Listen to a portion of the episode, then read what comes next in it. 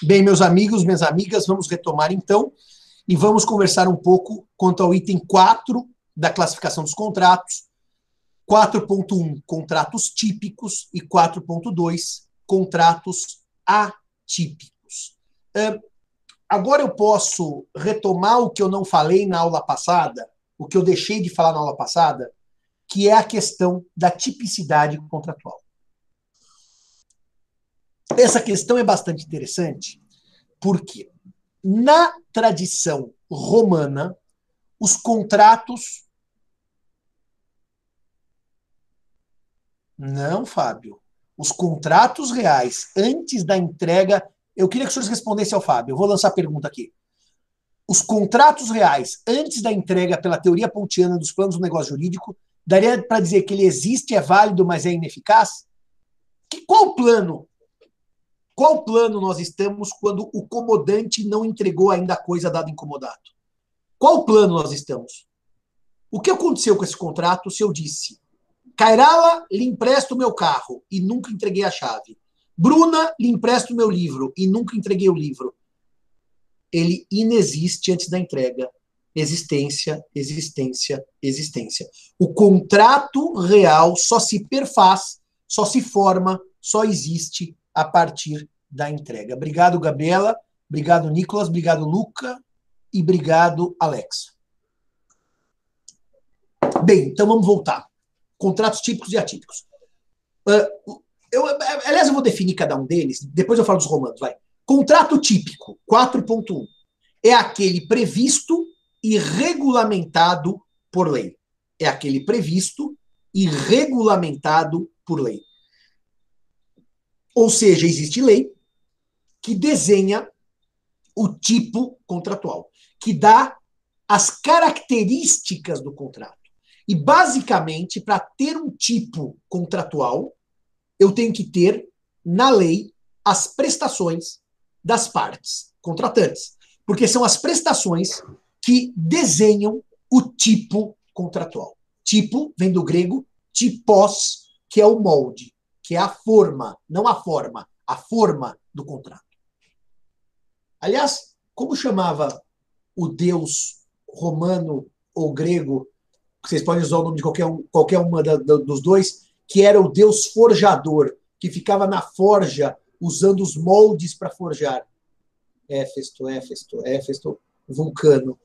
Éfesto, Éfesto. Vulcano é o nome romano, ali. E Éfesto ou Efaisto é o nome grego ele era coxo, ele era, ele era manco da perna. Bom, os contratos típicos, portanto, têm disciplina legal. Vocês abram o Código Civil. Aliás, o Henrique, que não falou nada ainda hoje, vai abrir o Código Civil, Henrique, e vai mostrar para gente que a partir do artigo 481, pode pelo, pelo índice do código, eu tenho várias espécies de contratos, certo? E essas várias espécies de contratos são contratos típicos, porque estão disciplinados por lei. Bom dia, Henrique. Silêncio absoluto do Henrique. Bom dia, professor. Tudo bem, querido? Tudo bem. É, qual o artigo? A partir do 481, eu tenho as várias espécies de contrato, certo? Certo. E se eu tenho a, as várias espécies de contrato, vamos mostrar então a eles quais são, só pelo índice do código, tá? tá Você certo. vai no índice do código e lê lá. Qual, o primeiro é a compra e venda, certo? Certo, estou subindo de novo, peraí. Tá. O primeiro é a compra e venda, o segundo deve ser a permuta, talvez o terceiro seja o contrato estimatório, não sei mais, não sei de cabeça a ordem dos contratos do código. Uh, permu é, compra e venda, permuta, contrato estimatório, não, é, contrato estimatório. Ah, Peraí, depois vem a doação. Isso. E depois vem os empréstimos? Ou vem a locação? Depois vem a locação. E depois os empréstimos. O mútuo e o comodato. Isso. Daí vem os, os, empréstimos. Agora já não sei mais nada. Agora lê o resto. Quais são os outros? Que são típicos também. É, prestação de serviço, é, empreitada, depósito, mandato, comissão, agência de distribuição, corretagem, transporte, seguro. Aqui eu estou tendo pelo próprio código. Acabou? Acabou? Constituição de renda. Tem a fiança ainda e tem o jogo e aposta, né? Isso, deve um jogo e aposta. Isso. E a fiança uh, vê depois do jogo e aposta. Tá bom. Então, o Código Civil, obrigado, Henrique, cria contratos típicos. Não só o Código Civil, qualquer lei pode criar contratos típicos. A franquia no Brasil, por muito tempo, foi um contrato atípico que nós importamos dos Estados Unidos. E hoje tem lei sobre franquia. O contrato estimatório, eh, lei própria, lei autônoma, contrato estimatório era atípico. O Código Civil transformou em típico. Portanto, os contratos típicos são os previstos e regulamentados por lei. Qualquer lei, não só o Código Civil. Agora, os contratos, aliás, por exemplo, o compromisso de compra e venda, termo que a Bruna usou, eh, estudou no seu TCC, na sua tese de Láurea, de lotes, tem o decreto 38/57, por exemplo, que é uma lei especial que tipifica o compromisso. Então não é só o Código Civil que tipifica contrato, qualquer lei pode fazê-lo. Agora, o 4.2, que são os contratos atípicos, são aqueles contratos que não estão disciplinados por lei e que nascem a partir da autonomia privada. Afinal, prevalece no Brasil pacta sunt servanda, ou seja, os contratos nascem do acordo, ainda que a lei não os discipline. Por isso que por muito tempo a franquia no Brasil era um contrato muito celebrado, mas não tinha lei que o regulamentasse. Os contratos atípicos, portanto, decorrem da autonomia privada e estão previstos no artigo 425 do Código Civil, que basicamente vai dizer o seguinte: onde está o Código Civil? Está aqui. Vamos pôr na lousa para vocês. E depois eu vou para os romanos, que eu não, não quero esquecer dos romanos. O 425 vai dizer para vocês que é lícito às partes estipular contratos atípicos, observadas as normas gerais fixadas neste código. Na real, esse dispositivo ele é de todo inútil, porque obviamente se há um princípio de autonomia privada, é lícito contratar o que eu quiser nos limites da ordem pública, nos limites que a lei impuser, mas é obviamente que eu não preciso contratar só o que está escrito em lei. Então aí está a atipicidade contratual no Código Civil. Eu quero retomar uma ideia histórica. Os romanos construíram uma ideia de distinguir pactum, que o plural é pacta, de contratos. Os pactos e os contratos não tinham em Roma o mesmo efeito. Não eram sinônimos no direito romano clássico e dizem muitos que também no pós-clássico, mas no clássico não era com certeza. Eu queria perguntar para os senhores romanistas que estudaram bem direito civil: qual é a diferença técnica, meus amigos e minhas amigas, para os romanos entre pacto e contrato? Alguém sabe me dizer qual é a diferença entre pacto e contrato para o direito romano?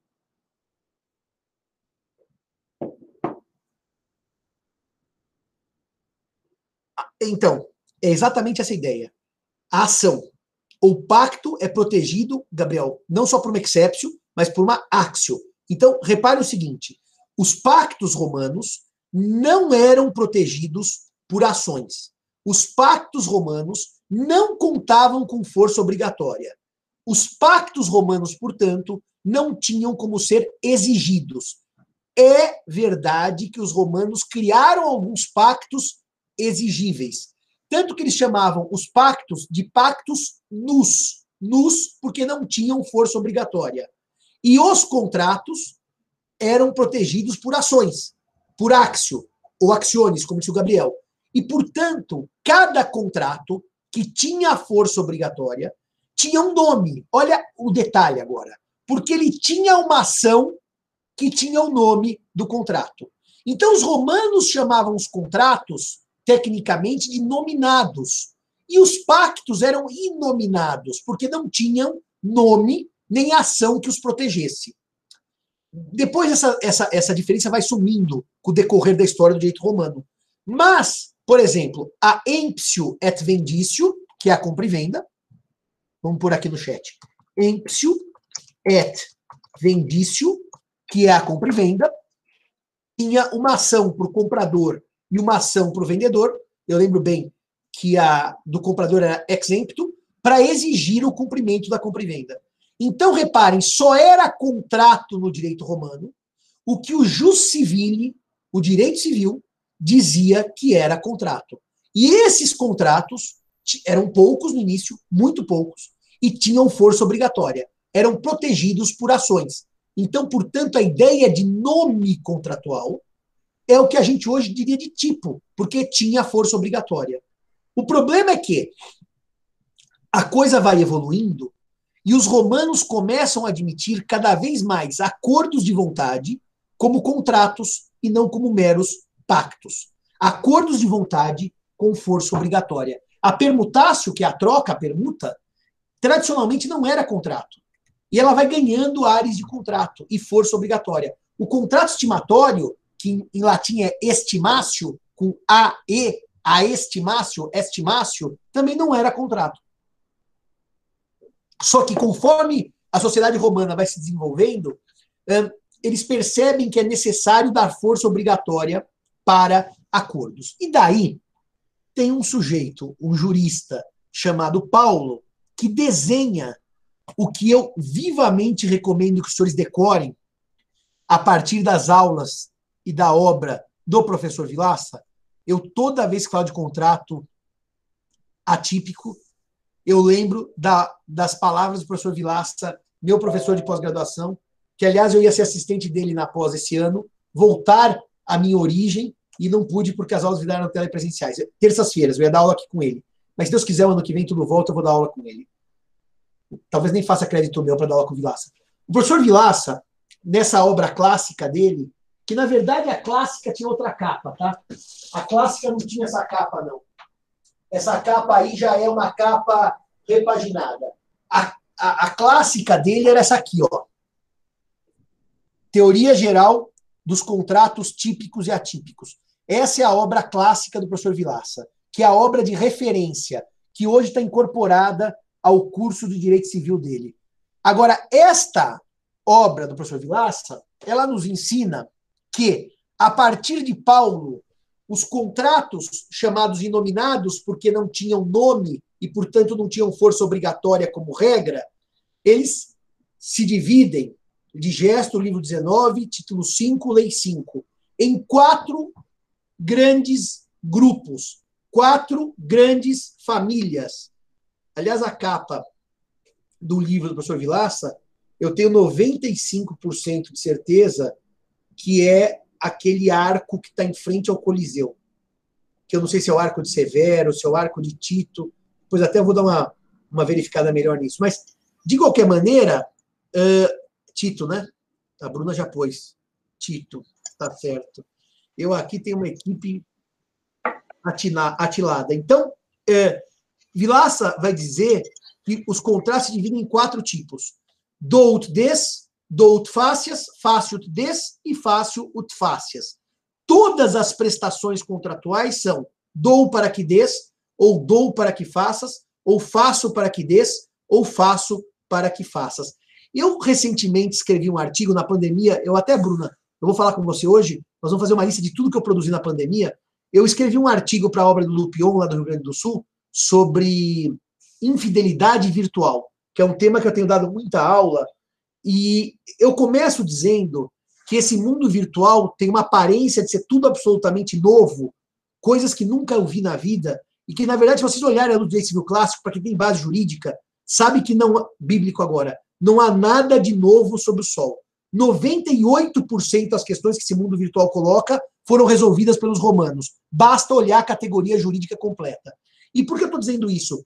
Porque eu ouvia numa palestra em Lisboa ah, o mundo hoje tem contratos interessantíssimos. Por exemplo, pessoas que se. Eu, eu, eu estudei isso agora para produzir esse artigo em julho. Pessoas que se aproximam por aplicativos para trocarem serviços. Então, por exemplo, eu sou um ótimo violinista. A Bruna é uma ótima professora de francês. A gente faz uma troca. Eu dou aula de uh, violino e a Bruna dá aula de francês para mim. Isso, Simão, diziam lá na palestra, é uma grande novidade. A grande novidade é que a plataforma é virtual, é, que está que tá aqui na internet, que eu acho online. O contrato não tem nada de novo. É o tipo fácil de fácias. Me dê aula de francês para que eu te dê aula de violino. Isso é em Paulo, já tem dois mil anos, não tem novidade nenhuma nisso aqui. A única novidade é que quem não sabe direito civil chama isto, Simão dá aulas de violino para Bruna e Bruna dá aula de francês para Simão, de permuta, porque não sabe direito civil. E a permuta não pode ser permuta, porque a permuta é um tipo do utdes, é do a galinha porque você me deu pato, tá no código. O tipo fácil, utfácias, é um contrato atípico, não é uma permuta. São duas prestações de serviço contra, contrapostas.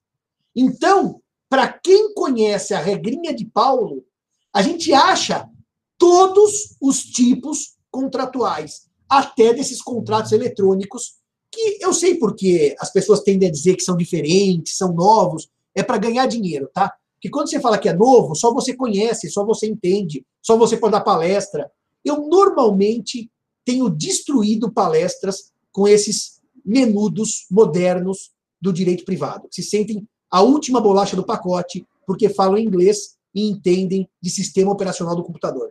Os romanos já previram contrato que eu firmo por aplicativo, em que eu dou aula de violino e a Bruna me dá aula de francês. Está nos romanos. Só que lá não era aplicativo, lá era no fórum. Eu estava conversando com a Bruna no fórum, ela falava assim, não, quer aula de, de francês? Naquela época, essa aula de gaulês, né? E eu dava aula para ela de violino, não tinha talvez uma cítara, eu pudesse dar aula para ela. De qualquer maneira, essas quatro categorias elas formam uh, o que o que o que está na base de toda a tipicidade contratual. Então, quando os franceses chamam os contratos de nominados e inominados, eles seguem um amor à tradição romana.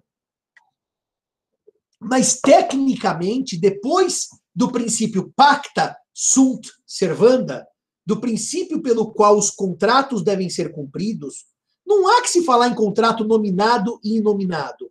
Há que se falar em contrato típico, que tem lei, e atípico, que não tem lei, que discipline. Porque, na real, senhores, eu posso dar nomes a contratos antes de surgir uma lei que cuide do contrato. Do exemplo, de novo, da franquia ao franchising. Todo mundo sempre chamou franquia de franquia. Marcelo, procura qual foi o ano da lei da franquia e põe aí para os alunos. Sempre chamou franquia de franquia. E franquia não tinha lei que cuidasse do tema. Bom, se não tem lei, pode ter o contrato? Pode. Só que o contrato é nominado, franchising ou franquia, mas atípico, porque decorre da autonomia privada, que evidentemente vem do artigo, uh, nesse momento, mas antes, antes sempre pôde, mas agora tem um artigo que discipline, que é o artigo 425 do Código Civil. Portanto, é melhor falar o termo correto.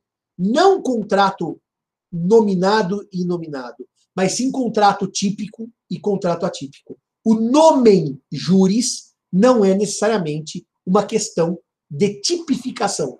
O nome pode ser um nome socialmente conhecido, ainda que o contrato não seja tipificado. Uh, bom, meus senhores, vamos lá, vamos evoluir.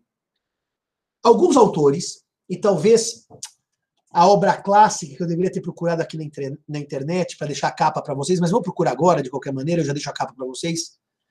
Defendem, e isso quem faz é Pedro Paz de Vasconcelos, contratos, é, defendem, alguns autores defendem que há uma situação da chamada tipicidade social. Tipicidade social. Eu vou pôr a cara do professor Pedro Paes Vasconcelos para vocês verem aqui. Ele é um professor da Faculdade de Direito da Universidade de Lisboa e ele é o pai dessa matéria. O professor Pedro Paes Vasconcelos é esse aqui, ó. Esse aqui que está que tá com essa do lado desse senhor aqui, ou esse aqui que está aqui na ponta. Agora, de qualquer maneira, eu vou mostrar para vocês a capa do livro dele, esse aqui que está aqui na ponta. Ó. Eu vou mostrar para vocês a capa do livro dele, que eu vi aqui na, na Amazon para vender. Aliás, está 170 pau aqui no Brasil. Que é esse aqui, Contratos Atípicos, que é de 95 da Almedina, tá certo? Lá em Lisboa deve estar, sei lá, 30 euros. Apesar que o euro hoje a 6 deve estar o mesmo preço. Bom, e essa obra do autor desse autor português Pedro de Vasconcelos, Contratos Atípicos, ele vai defender a chamada tipicidade social, em que um contrato pode ser típico sem lei que o regulamente, desde que haja um consenso social sobre a sua estrutura, sobre a categoria que nós estamos conversando. Ou seja, se antes de 94 eu perguntasse o que é uma franquia e houvesse um consenso social do que é uma franquia, a franquia seria socialmente típica, mas legalmente atípica. Hoje ela é legalmente típica porque tem lei. Eu acho interessante essa classificação uh, da tipicidade social e acho que, no fundo, no fundo, é uma mera opção teórica, não muda nada. Você dizer, a franquia é típica por lei, abre o código. A franquia é socialmente típica, você tem que ter um conhecimento dos modelos contratuais para tentar extrair os elementos do tipo franquia. Então saibam que alguns vão dizer que há contratos típicos, mesmo se lei, mesmo se regulamentação não houver. Seriam os contratos chamados de socialmente típicos. Bom, há um problema agora sobre os contratos típicos e um outro problema sobre os contratos atípicos. Quando eu trato de contratos típicos, me surge uma dúvida. Os atuais gostam de chamar, os professores Nutella, de programa contratual. Eu gosto de chamar de contrato, que sempre foi o nome dele. E eu não sei o que eu faço durante uma compra e venda. Eu pego esse livrinho aqui, que chama Código Civil, é um livrinho fininho, abro aqui a compra e venda e chego no artigo 481 desse livrinho que chama Código Civil. E começo a ler 481, 482, 495, depois 505, 506, depois eu vou até o 529, daí a compra e venda acaba no 532. Então eu vou ler do 481 ao 532 para resolver as minhas dúvidas se o contrato não for claro de como cumprir o que os professores Nutella chamam de programa contratual e eu que sou idoso, chamo, jurássico, chamo de contrato. Agora, se os senhores estiverem dentro de um contrato atípico, né, eu dou aulas de violino para a Bruna e a Bruna me dá aula de francês, e eu não tenho isto regulamentado por lei, e há uma briga entre Simão e Bruna, qual seria a lei aplicável ao caso concreto? Qual seria a lei aplicável ao caso concreto? Uh, vocês imaginem um contrato muito, muito usual nos anos 70 e 80 e sumiu praticamente nos anos 90, e eu explico por quê, que era o contrato de cofre bancário. O contrato de cofre bancário funcionava da seguinte maneira: as agências bancárias tinham um, uma caixa forte, não para o dinheiro, com pequenos boxes que cada cliente tinha a sua chave. E, portanto, o que fazia o banco? ele guardava o que estava no cofre, que aliás o banco não sabia e nunca soube, porque ele nunca exigiu declaração. E ao mesmo tempo ele protegia aqueles valores. Mas peraí, Simão, quando eu dou alguma coisa para alguém guardar, isso não é um contrato de depósito? Eu dou para que você guarde. O guardar é um fazer. Isso. Só que quando eu dou para que o banco guarde, o banco não me vende o uh, fazer guardar. Ele me vende uma segurança de que o, o bem não seja roubado. Ele é um contrato atípico, porque além do guardar, do conservar comigo a coisa, o banco vende a segurança. Por isso que eu pago um aluguel, entre aspas, do meu cofre bancário, porque eu estou esperando segurança. Esse é um contrato classicamente atípico, que tem um depósito e uma prestação de serviços de segurança. É, só para falar porque esse contrato acabou, praticamente. Houve tantos assaltos a banco e tanto problema de, de ação judicial, e o problema dessas ações é o seguinte. No último assalto aqui, o Cairala, você lembra? Era o Itaú da Rua Augusta, né? Que foi aquele último, que até um professor da São Francisco teve as joias roubadas, né? Era o Itaú? É, não lembro qual era, professor. Veja aí, por favor. Assalto, Banco Itaú, Rua Augusta. Veja aí. Eu acho que era o Itaú da Rua Augusta. Eu não sei. Bom, um Banco Itaú ainda tinha um cofre. Agora, recentemente, nos anos 2000. O problema é que com tantos assaltos a cofre e tantas ações responsabilizando o banco pelas joias. Reparem, senhores, um cofre desse pode ter muito bem bens não declarados, certo? Obras de arte, pedras preciosas, dinheiro de tráfico de droga, ou pode ser que nem minha mãe, que herdou da mãe dela uma joia e deixa nesse cofre. Quer dizer, uma coisa besta. Agora reparem, quando o cofre é assaltado, os correntistas entram com uma ação contra o banco, dizendo: você cumpriu uma parte do contrato, que foi o depósito, e descumpriu uma parte do contrato, que for, é o dever de prestar segurança. Aliás, nesses últimos roubos, os ladrões entram numa sexta-feira à noite no cofre, passam o sábado o dia inteiro no cofre, comem no cofre, dormem no cofre, passam domingo roubando e vão embora domingo antes da agência abrir. Eles passam 48 horas dentro do cofre, parece coisa de filme. E os bancos começaram a ter um problema, porque eles eram demandados pela quebra da prestação de segurança. E daí os bancos diziam assim: prove correntista o que você tinha lá dentro. Que o correntista apresentava uma lista de coisas que ele tinha no cofre. Normalmente o correntista não tinha como provar o que tinha dentro do cofre. E o banco dizia: você não prova, eu não pago. O problema é que isso chegou no STJ. Bruna, vê se você lançar aí no STJ, Missa Nancy, roubo de cofre bancário. Tem uma decisão já antiga, Banco na Paulista, foi isso mesmo. Aprenderam o bandido? Que ano foi isso, Cairala? 2013. 2013, reparem. É, é recente. Qual era o banco, Cairala? Era o Itaú mesmo? É Itaú mesmo. Agência é 0262. Que eu acho, Cairala, que era o último banco Itaú com cofre em São Paulo. Para clientes yeah. muito ricos, muito especiais, o Itaú conservou esse serviço. E daí Fala aqui que eles roubaram 500 milhões de reais em dinheiro, joias, barra de ouro de 171 cofres particulares, em 28 de agosto de 2011.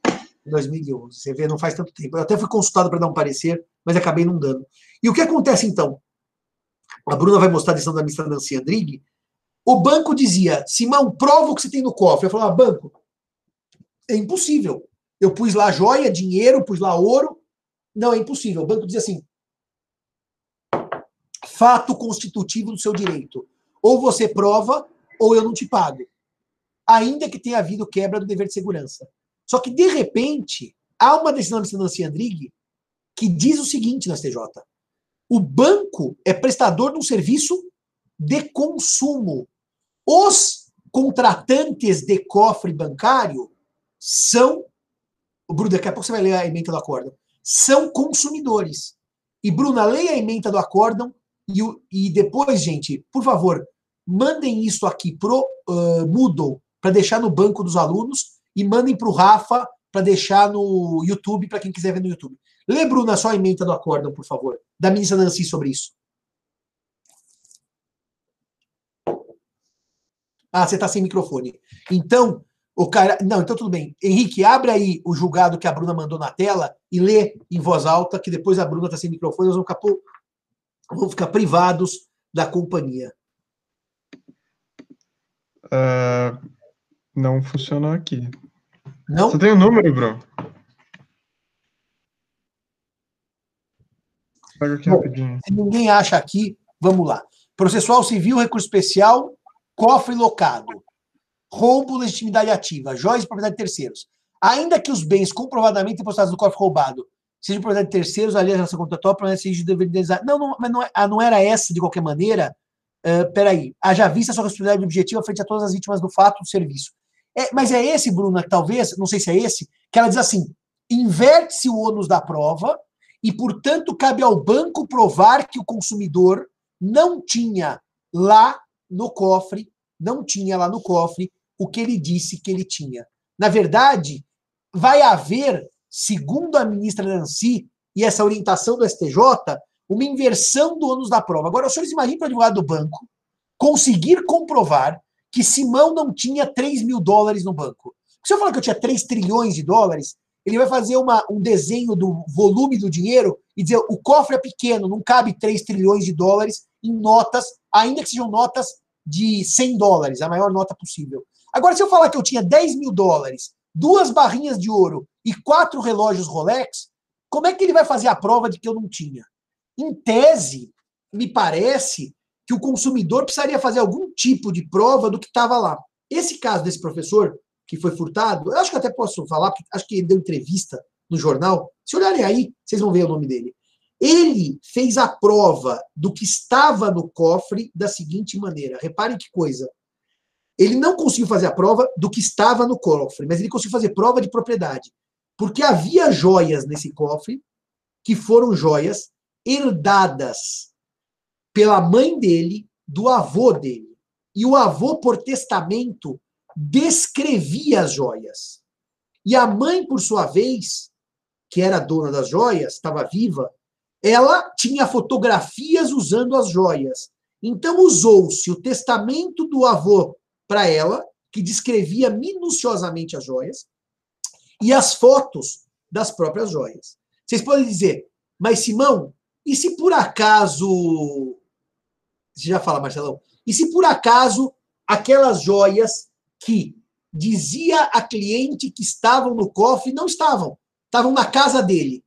Como a ministra Nancy inverteu o ônus da prova, poor bank, porque pobre do banco, que vai acabar pagando a conta. Porque, na verdade, o que me parece é que deve haver pelo menos um indício de prova da propriedade. O problema é que muitas dessas coisas não são declaradas no imposto de renda. Não há hábitos de declarar joia herdada.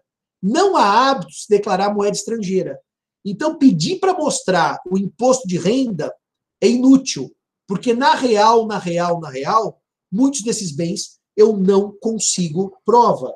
Até eu posso imaginar esse professor que acompanhava a mãe ao banco, quando a mãe ia retirar as joias, dizendo: Olha, eu ia com a minha mãe e ela tinha as joias lá. Mas daí o banco pode dizer: o senhor é filho, é uma, é uma testemunha viciada, o senhor só pode ser informante, não pode ser testemunha. O senhor tem interesse na causa e ajudar sua mãe. Então, é uma prova do inferno. A hora que os bancos descobriram que a Nancy e o STJ inverteram-nos da prova, acabou o contrato. Porque nenhum banco mais quer correr esse risco. Acabou o contrato. Ah, Simão, por que, que o banco não exigia do correntista que fizesse uma declaração de bens?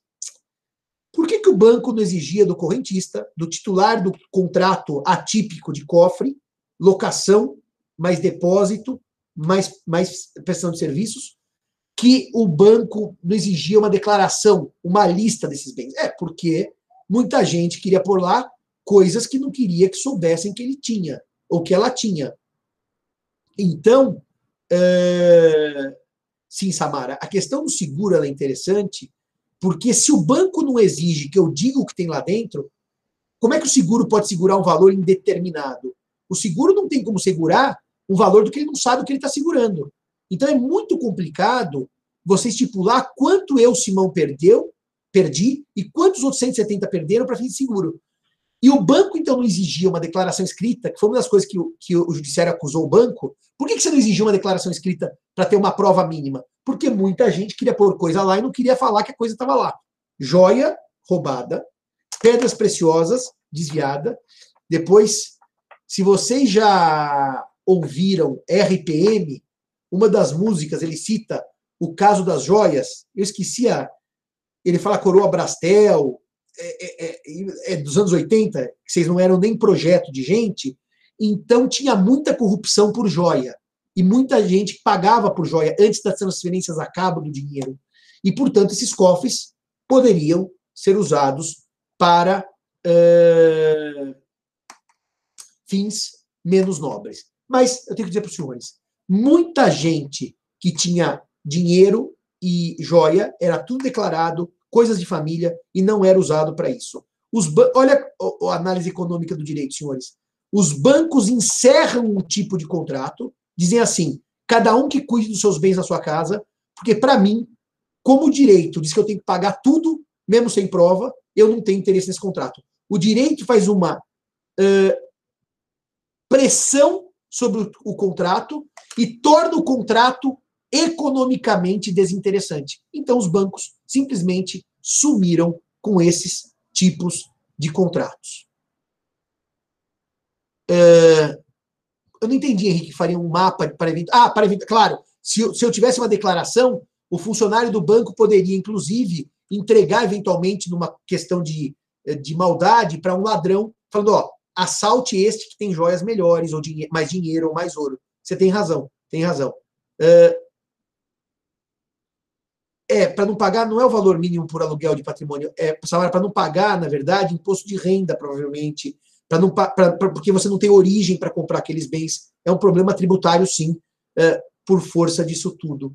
Marcelão, abre o microfone e fala do que você falou de Hunters, que eu, como eu só tenho Netflix e estou quase cancelando, porque ultimamente estou numa fúria numa sanha literária, e eu vou abrir para o Marcelão, vou acabar a aula de hoje, e anotem que na aula que vem eu vou começar a explicar qual lei, entre aspas, qual regra, entre aspas, eu aplico aos contratos atípicos, já que não há lei própria para eles. Fala aí, Marcelão, do Hunters, que eu não sei como.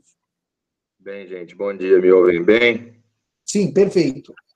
É, bom dia, Simão. É, só uma dica cultural aí, vou usar fazendo uma dica cultural hoje. Hunters, uma série do Amazon Prime muito interessante, é, que conta a história de um grupo de judeus que caça ex-nazistas que foram recebidos pelos Estados Unidos, que é uma história até real, né? E tem uma cena de cofre, exatamente aqueles cofres, é, do jeito que você falou, cada um com a, com a sua própria chavinha, tudo mais, e é uma cena genial, porque você imagina, né? Nazistas fugidos nos Estados Unidos tinham segredos dentro dos cofres que eram muito, né? Precisavam ficar bem guardados, né? Então é, um, é uma série bem interessante e mostra bem como funcionava é, esse contrato de cofre. É, então, e, é, e o, o, Henrique, o Marcelo, e essa questão das obras nazistas, das obras roubadas, mor mormente de judeus, mas de outras pessoas também, e que foram, entre aspas, traficadas pelo mundo, ela gera. É alvorada voraz, André. É isso mesmo. É alvorada voraz. Alvorada voraz. No caso do exemplo da promessa de mútua ou obrigação natural, se for prometido e houver entrega, poderá haver repetição do indébito? Não, não é uma promessa de contrato, Gabriel. Uma promessa de celebrar o futuro contrato. E essa promessa vira contrato quando há entrega. Então, é uma promessa, é um pré-contrato em que eu prometo celebrar o contrato. Obrigado, André, pela voz. E essa questão dessas obras dos nazistas, Marcelão, ela repercute em duas esferas. Realmente, eu nunca tinha pensado. Os lugares em que as obras ficaram guardadas, e para quem gosta de filmes, tem um filme que até acho que o George Clooney é o, o, o, o ator que faz, em que eles vão localizar as obras que os nazistas roubaram para o museu em que o Hitler pretendia construir na Áustria, e eles acham as obras numa caverna, uma das coisas mais legais para ver a busca de obras perdidas. Inclusive aquela Madonna de Bruges, que é a mais famosa de Bruges, que está na igreja de Bruges, estava nessa caverna. E outro filme que vale a pena para ver obras roubadas pelos nazistas sem contar, por exemplo, as obras do Klimt, que houve um incêndio na Alemanha e um castelo queimou e queimou várias obras do Klimt. Se alguém quiser também ver outro desdobramento de obras roubadas por nazistas, além desse filme dos caçadores, acho que é Caçadores de Tesouro, depois eu vou ver o nome. É uma obra que eu simplesmente me apaixonei, porque eu vi, li o livro Caçadores de Obras-Primas, aí todo mundo conhece, vocês são muito cultos, que eu li o livro The Lady in Gold, que não tem em português, The Lady in Gold, da Anne-Marie O'Connor, e que depois virou filme com Ellen Mirren, chamado A Dama Dourada ou A Dama de Ouro, depende se for Portugal ou Brasil, em que basicamente esse filme conta a história da família Blockbauer e a história do retrato da Adele Blockbauer, que é ah, parabéns, Luca, parabéns, Matheus, parabéns, muitas felicidades a ambos. E esse filme The Lady in Gold com a Ellen Mirren, que é baseado nesse livro, conta a história da obra do Klimt, da Adele Blockbauer, que foi evidentemente roubado pelos nazistas e que acabou no museu, que se alguém quer viajar virtualmente, vale a pena viajar por esse museu, que é o museu, evidentemente, que agora não vou errar o nome, que era a casa do príncipe Eugênio Savoy, que tem o upper e o lower. Eu só lembro do Hermitage, não tem nada a ver. Belvedere. Pronto que era a casa do príncipe Eugênio de Savoy, em Viena, que tem o museu de baixo e o museu de cima, que a casa dele é enorme, com jardim, que era o Belvedere. O príncipe Eugênio, de, eh, o príncipe Eugênio foi, eh, lutou contra os turcos. E A obra da Deli Blockbauer, quando eu visitei o Belvedere em 1999, eles tinham um corredor enorme com todos os quadros do Klimt.